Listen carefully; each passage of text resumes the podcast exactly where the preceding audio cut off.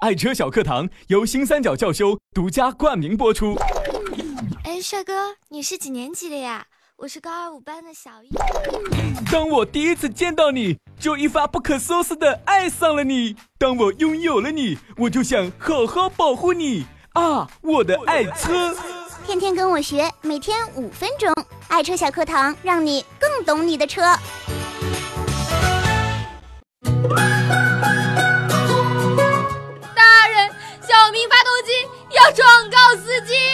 有何案情？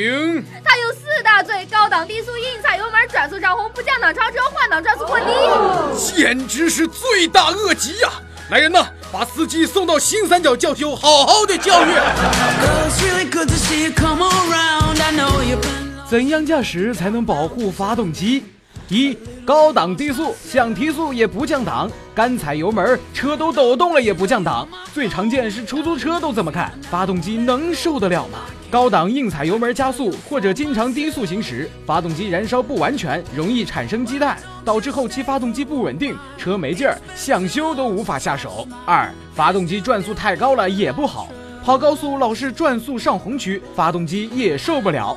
有的司机经常是上了高速忘记换上高档位。特别是想事儿多的人更容易，要不为什么要设一个限制转速和车速的功能呢？转速上了红线，也就等于让车跑得开始喘气儿了，发动机非常的受伤。三降档超车，驾校最该做的应试教育，开车中这么重要的东西都不讲，估计弄不好驾校的教练也有不懂这个的，这也是一个老生常谈的问题。越来越多的司机都知道，可是，一些新手司机还是不知道的。手动挡车降低一档加油提速，自动挡车加大油门自动完成这个降档提速的过程，一定要切记。四换挡前要达到两千转以上最好，三档以下可以按照这个标准来进行。换四档必须达到四十千米每小时以上，四档以上转速达到两千五百转为最好。转速过低对发动机的影响不言而喻。有人说，注意力不是放在开上，而是放在观察和预判上。